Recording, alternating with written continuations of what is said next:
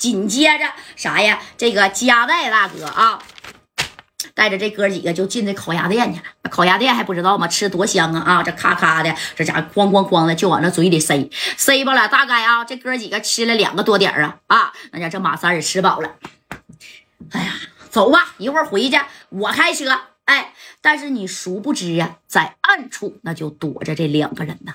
这两个人是谁呀？啊，那就是胡须勇派来的刀仔。给小马，当时这刀仔跟小马把这家伙都拿出来了啊，已经就是在这烤鸭店门口了，人家俩就在这车里坐着呢啊。然后呢，这俩人不止坐着，还乔装打扮了一番啊。你看，戴着这个大墨镜，哎，戴着以后把这玩意儿是搁这儿了啊，还检查检查这小花生米儿，看看啊，哎，有没有上齐啊？就这么的。你看这刀仔跟小马还说，马哥呀，一会儿他俩要是出来了，咱俩谁先动手啊？啊，你这么的，加代。交给我了啊！其他的那几个兄弟，那就交给你了啊！老大说了，照着加代的心脏吧啊！哎，啥的，照着你的小脏脏，咔一粒花生米，直接送你去见阎王爷去！哎，这小马放心吧啊！他带那几个人呢啊，我看看都没有带着冒烟的家伙，一会儿啊。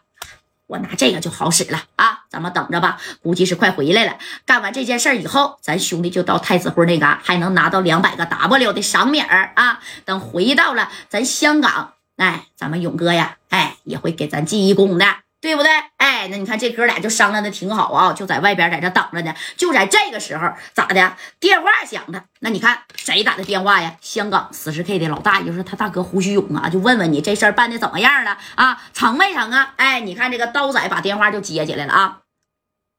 喂，勇哥呀，怎么样啊？刀仔，这个事情有没有办妥了啊？我告诉你们俩，可千万不要给我丢脸呐！啊千万不要给我们十四 K 丢脸呀！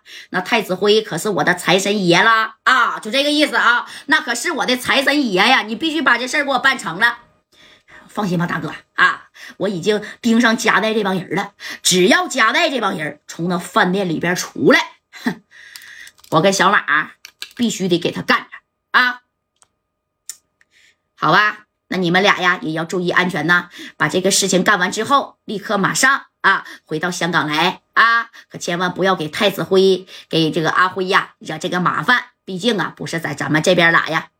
放心吧，放心吧，勇哥啊，那个辉哥呀，把这个家伙事儿啊都给我们俩准备好了，就包括我俩就是走回去啊这个小路线，他都给安排好了啊。估计用不了一个小时，你就能收到 收到这个夹带去见阎王爷的消息了。以后放心啊，勇哥，那这太子会必须得好好的照顾咱们的生意，放心吧。啊，哎，这胡须勇一听，好吧，那刀仔呀，事成以后不别忘了给我打个电话呀。好的，好嘞，好嘞，大哥。哎，这电话就挂了。你等挂了以后，你看加代还有马三、小孩、丁健、正光这几个人啊啊，那你看也吃的差不多了啊，那家咔咔干了四个烤鸭呀。哎，这马三摆摆嘴啊。吃饱了，我去洗车去啊！一会儿呢，然后我开车。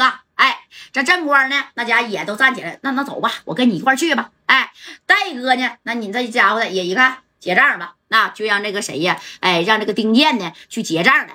然后呢，这小航呢也是紧随其后。就这帮人就陆陆续续，一共就这几个人往往出走呗。啊，你等着个马三先出来以后，你看这个刀仔还有小马啊，这个不这么样型的，咔就拽出来了，在这方向盘底下趴着啊，把这个口就往上抬了。啊。刀仔拿这玩意鼻子，然后小马呢就拿这个照片看呢啊，出来一个马三，这一看不是夹带。第二个出来一个正光啊，正光呢也不是夹带，哎。正宫刀仔就说了：“怎么回事啊？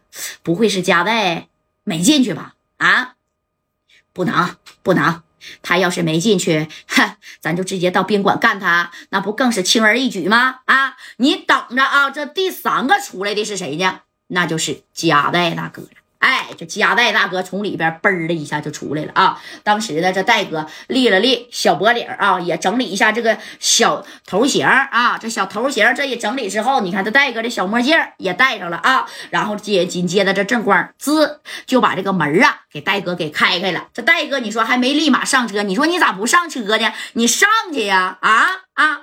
正宫这个小孩哎从里边也都出来了啊！你看啊，这刀仔一看就他。就是谁呀？戴墨镜那个，这个就是加代啊！快点的，瞄准呐！旁边那几个人交给你了啊！哎，你看这会这个刀仔呢，跟小马啊，一人拿了一把，哎，这个小冒烟的家伙啊，刀仔就指着加代，小马就指着他旁边的李振波。